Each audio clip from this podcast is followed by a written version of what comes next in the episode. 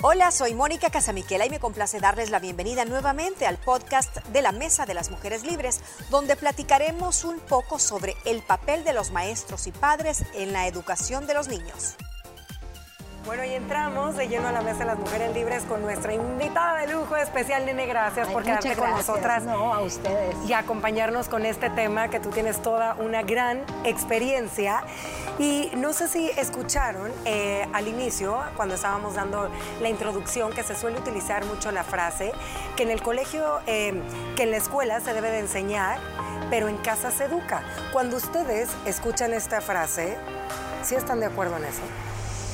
Que en el colegio se enseña, en casa se educa? Yo creo que un poquito de los dos. De los dos. De los dos, eh, en cada uno de los rubros, porque también en el colegio se enseña y al mismo tiempo se educa y se modela y se imita eh, y se marcan patrones a lo largo de tu vida. Yo creo que los dos tienen igual como de elementos para a la hora de criar, educar y modelar a un niño con la diferencia de que los papás son como los primeros eh, de cambio, ¿verdad? Autoridad. Y ya los maestros son como segundos, pero no menos importantes. Yo pienso que tal vez la frase se refiere, porque estoy de acuerdo, creo que la frase se refiere la palabra educar en el sentido académico.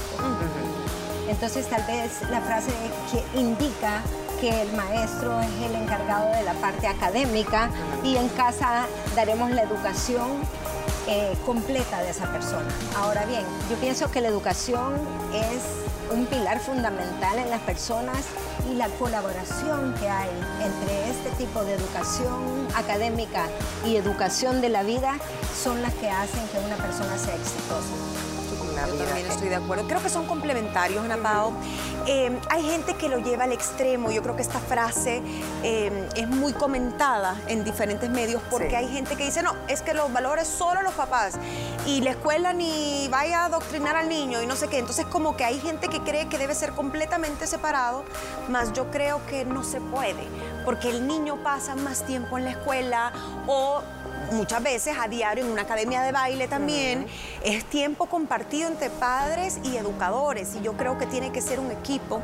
Ana Pao, si bien la primera figura de autoridad son los padres, en la escuela, en las academias de deporte, las clases extracurriculares, se forjan valores de compañerismo, de responsabilidad, de disciplina, de respeto, a la autoridad, el guardar silencio, el tener modales, el no discriminar, no hacer bullying. Entonces yo sí creo que aunque muchos padres no quieran pensarlo, es bien parejo el trabajo que tienen porque sus hijos pasan mucho tiempo en la escuela. Pero sí es bien real que en la casa se educa. Es correcto. Porque yo, digamos, en el caso como maestra, yo me doy cuenta con mis niños quienes están educados en casa. ¿Vos lo ves? Claro, uno lo mira claramente.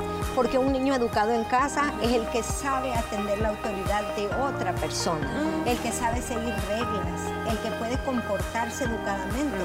Y eso no es lo que compete a un maestro, aunque uno lo puede fomentar, ayudar, ayudar. Pero en realidad un niño bien educado en casa es notorio en la escuela. Sí. Y eso ayuda muchísimo en la parte académica, porque un niño educado en casa está educado para atender las indicaciones, para ser educado, para no hablar antes del otro. Para, seguir procesos. Para seguir procesos, para estar estructurado. Mira, definitivamente un muy buen tema que estamos tocando y compartiendo con todos ustedes en la mesa de las mujeres libres. Sabemos que en la actualidad nosotros vivimos en un mundo digital donde pues tenemos lluvia de información que antes muchos padres de familia no tenían relación en el tema de la educación y lo importante que es este famoso triángulo que se habla mucho en los colegios que es eh, este triángulo que es hijo, papás, colegio, cómo debe de estar conectado. Es muy importante, yo sí voy de la mano y comparto con cada una de ustedes la opinión que pues los principales maestros de nuestros hijos somos nosotros como padres. Es la primera figura en la parte ajá, educativa, de valores, pero sí creo también que es bien importante el lado de ustedes los docentes, nene, el lado de los maestros y también es bien importante saber uno como papá también seleccionar qué tipo de educación es la que quieres para tus hijos, porque sabemos que cada familia se rige de una manera. Ese triángulo que tú dices es muy importante, pienso yo, porque la la educación cuando hay colaboración entre el padre y el maestro va a ser una educación coherente. O sea, lo que dicen en casa se va a hacer en, el, en la escuela, lo que se dice en la escuela se va a hacer en casa. Si no es coherente esa educación, ese sistema no funciona, porque el padre le dice a su hijo, no, no recojas los juguetes, y el maestro le dice, recojamos los juguetes o digamos el padre le dice, vamos a hacer una fila y el niño que no está educado en casa no atiende ese tipo de, reglas. Entonces, ¿qué pasa? ¿Qué pienso yo que es súper importante en este caso? El maestro tiene un gran rol. El maestro tiene el rol de hacer canales accesibles de comunicación ponerse en contacto con los padres y decirles, mire, yo veo esta situación, cómo están las cosas en casa, que podemos trabajar juntos, buscar un sistema eficaz. Además se pueden encontrar, digamos, problemas que hay en la educación o en el comportamiento de una forma más temprana, si hay este tipo de comunicación. Y a veces el maestro se da cuenta de cosas que, papá y mamá no. No te das Dice, su hijo anda diferente, no anda de buen humor, o lo están molestando, o a veces los niños no le por alguna razón no le cuentan al papá pero o a la mamá, pero tal vez a la consejera y la consejera viene y agarra el teléfono o el celular y te dice, mire, esto está pasando. tienen que ser eh, cómplices de alguna forma. No solo en la parte negativa, sino que también, en la, parte positiva. Hace poco Karen, mi hija, fue al kinder y el hijo podía escribir su nombre completo en su papel. Pero Karen me decía, yo no sabía que los demás niños no podían. Yo pensaba que esto era normal hasta que hubo esa comunicación que te digo y la maestra le dijo, mire, este es el trabajo de su hijo y este es el trabajo de los demás. Entonces también sirve para lograr comunicar esas cosas, la fase buena de tu hijo. Tu hijo se porta muy bien en clase, él es educado, sigue las reglas. O sea, siento de que la falta de comunicación del maestro, sobre todo que siento que es el que debería de acercarse a los, padres. Y yo creo también, sabes, que, que, el vaso comunicante, aparte de que tiene que ser de doble vía, como tú bien lo mencionas, eh, no solo la parte eh, didáctica, la parte pedagógica y académica, que se rige más a un colegio, pero también en disciplinas deportivas. Creo ah, que el maestro tiene mucho que ver y tiene esa injerencia en valores a largo plazo, porque la perseverancia, la constancia, el valor del esfuerzo versus el premio, no lo encuentran tan sabroso en casa como que le digas si recoges los juguetes te voy a dar un bombón, a que si ganas ese torneo vas a levantar una copa. Entonces creo que también el, maestro tiene una gran importancia en esta, en esta parte recreativa o, o de disciplinas deportivas y demás. E igual el papá no tiene que cruzar muchas líneas, porque ha de tener un montón de mamás.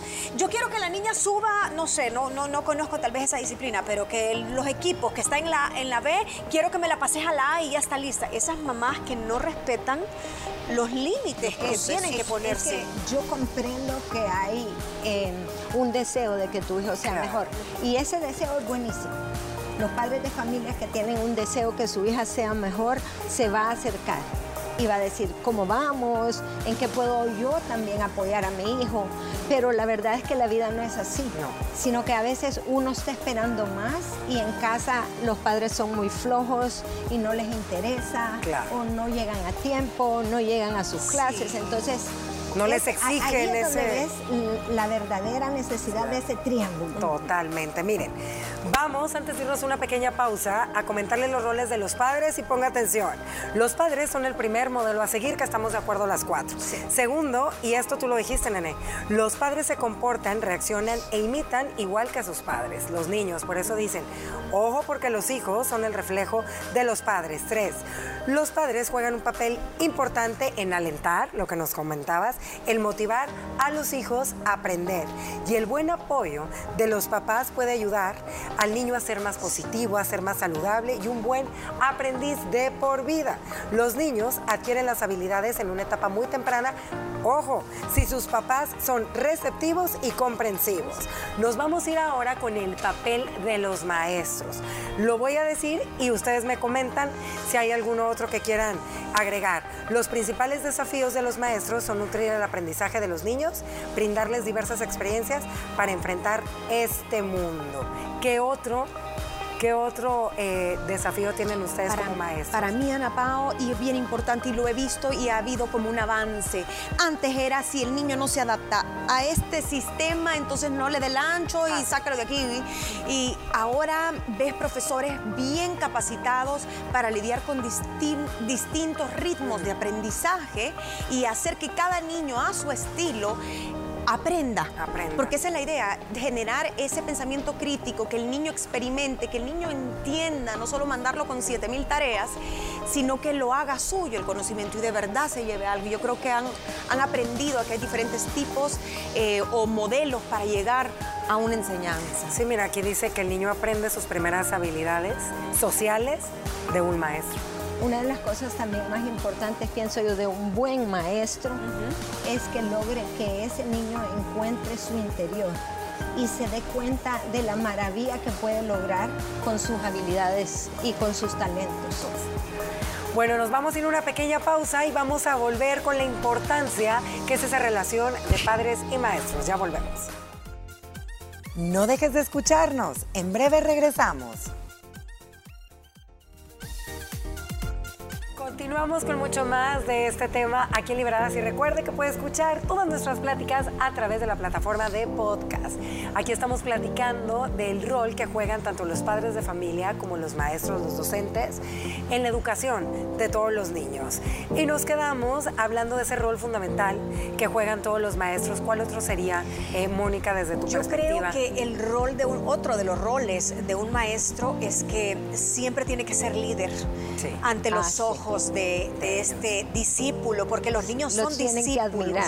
Esa admiración jamás se tiene que perder. Y creo que un maestro, desde el momento que es un líder, tiene que tener esa gran característica que para mí es la principal de un líder. Identificar a nuevos líderes, dejarlos emerger y dejarlos crecer. Los verdaderos líderes son los que olfatean, los que vienen atrás y dicen, este niño tiene talento y no los apachurran, sino que los dejan crecer. También eh, otro rol fundamental es que ustedes, los maestros, los docentes, se vuelven una guía fundamental en el desarrollo de muchas habilidades sociales y emocionales en todos los chiquitines.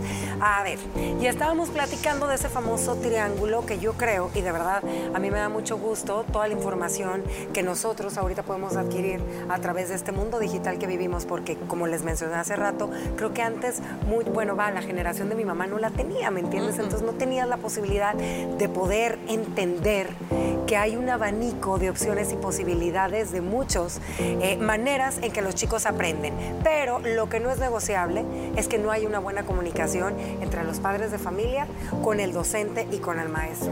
Otro reto importante, eh, y es reto porque pues somos humanos todos y por muy maestro que se sea y por mucha vocación, es la paciencia, la, paciencia. la equidad eh, en clase ¿verdad? Que todos se sientan eh, que son, que, que valen, que no siempre tal vez, porque hay maestros que tal vez se les facilita comunicarse con ciertos alumnos que tal vez son más fáciles o más dóciles, pero también hay eh, otros niños tal vez con menos atención, pero que tienen igual talentos, ayudarles a descubrirlos, ayudarles también a que ellos pueden darles esa autoestima, ese levantón que a tantos niños muchas veces eh, les hace falta. Yo sí creo que la comunicación, como tú decías, es importantísima, me encanta ver colegios que cada cierto tiempo, periódicamente, llamen a los papás, no solo para dar reporte de notas, sino para hablar un poquito de la evolución de sus hijos, para aconsejarlos un poco, eh, para compartir también ciertas cosas que a lo mejor están pasando en casa y que el maestro no sabe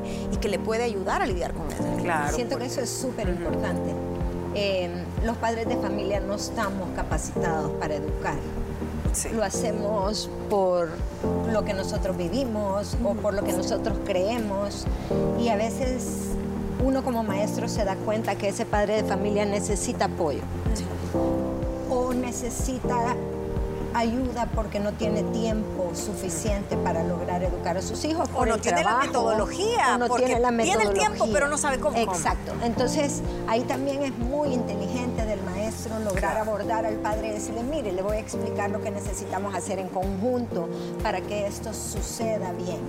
Eh, cuando usted hace una indicación, usted tiene que asegurarse que su hijo la está cumpliendo. cuando usted mira una regla, usted tiene que, o sea, tratar de ir guiando a ese padre que uno mismo lo mira. Uno mira que ese padre de familia o no tiene tiempo o no tiene conocimiento. O no le interesa. O no le interesa, lamentablemente. Mira, estás tocando un punto fundamental y creo que se ve mucho en esta generación donde nosotras las mujeres tenemos pues mucho más oportunidades de trabajar y de tener unos empleos diferentes a los que se tenían antes. Muchas mujeres ahora están fuera de casa trabajando una jornada de ocho horas o a veces más. Y a veces pues los chiquitines eh, no están el tiempo que una cree que deberían de estar. Mi pregunta es la siguiente, Nene ustedes como profesionales en esto, a veces muchas mamás, por el tiempo que están fuera de casa, se sienten culpables por no poderle dedicar ese tiempo eh, a sus hijos. ¿Sí se podría haber reflejado en el tema de la educación o no? Sí se mira reflejado, pero sobre todo lo que más se refleja en un niño es lo que la madre o padre sienten y piensan. Es increíble pero sin decirlo, sin hablar, tus gestos, tu estrés, eso puede llenar al niño de muchísimo estrés, que al, lugar que llegan, sea su escuela o la escuela de danza, ahí van a desatar ese tipo de, situaciones. Y, y, en esta época donde Ana Pao dice mm, de manera muy muy, acertada este nuevo como síndrome de la culpabilidad de los papás, porque yo me acuerdo, yo soy una mamá que yo crecí, yo crecí como madre sin culpa, tenía tiempo para ir, perfecto, iba, disfrutaba, no iba, mamadita, pude, o sea, aquí no te vas a morir por eso, hay un montón de niños que no han venido al día, Día de la Madre, pero ahora andan con un látigo, no pude, soy una mala mamá, no lo Eso se ve en tu rubro de que no estuve en el show, la niña no me lo va a perdonar. Así es. Y no se trata de eso, sino que se trata de que el niño entienda qué tipo de madre tiene. Una madre que trabaja, que no tiene tiempo, pero que el día sábado se juntan y tienen una buena conversación. Calidad y no cantidad. Calidad y no cantidad. Porque sí, creo que ese es un tema que hemos tocado eh, Otro muy tema grave, grave en esta situación de madres y, maestros es esto.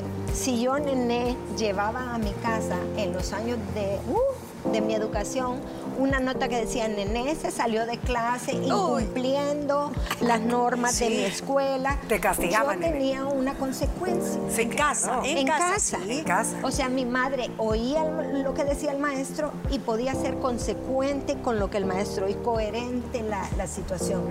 En caso de hoy, llega la nota y dice, Martita se salió de clase sin cumplir las reglas de la casa o sea, ahí hubo una frase bien importante, sin cumplir las reglas de la clase o de la escuela. Y le dice Martita cuando se le entrega, mamá, pero recordate que esta es la maestra que me odia. Ah, entonces ya, ya la mamá. Entonces la mamá dice, tienes razón Martita, o sea, sí, la Se han dado vuelta las cosas. Se han dado vuelta. Yo leí ayer que ahora al psicólogo van los, los buenos para entender por qué los malos son incomprendidos. Entonces ahora el que está, digamos, bien emocionalmente y estable tiene que ir al psicólogo a entender por qué funciona el mundo al revés. Sí, es una locura. Es que lo que pasa es que ahora hay tantas corrientes educativas. y creo que se puede sacar lo bueno de cada una. Sí, se puede Pero es que así como hay eh, métodos muy democráticos, cuando me refiero a que a todos los niños hay que premiarlos, a todos los niños, a nadie hay que exigirle, pobrecito, lo, no le grites, no, le levantes la voz. Eh, lo va a volver sencillo. O sea, Dios mío, son de cristal. Hay gente todavía que cree mucho en el, en el tema autoritario, pero creo que cada niño es diferente. E incluso entre tus propios hijos vos te puedes dar cuenta con quién funciona cada cosa.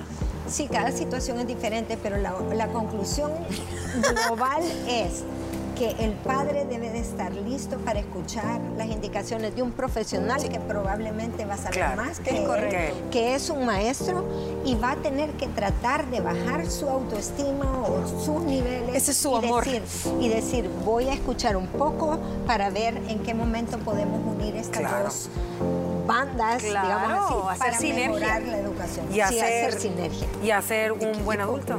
y lograr una buena Claro, un buen adulto, que son las nuevas generaciones. Nene, queremos agradecerte muchísimo por estar aquí. Para mí un gusto. Gracias a todos ustedes por habernos escuchado. Recuerden que pues cada familia es un mundo. Cada uno de nosotros hacemos lo mejor por tratar de educar a nuestros hijos, pero nunca es tarde para tener una buena comunicación con sus maestros, con sus docentes. Gracias por escucharnos. Tu presencia aquí es muy importante para nosotras. Te invitamos a que sintonices nuestro show de lunes a viernes a las 12 del mediodía a través de la señal de Canal 6 y recuerda seguirnos también a través de las redes sociales. Nos puedes encontrar como arroba lideradas TCS. Sobre el arte de dar y recibir consejos, platicamos mañana. No te lo pierdas.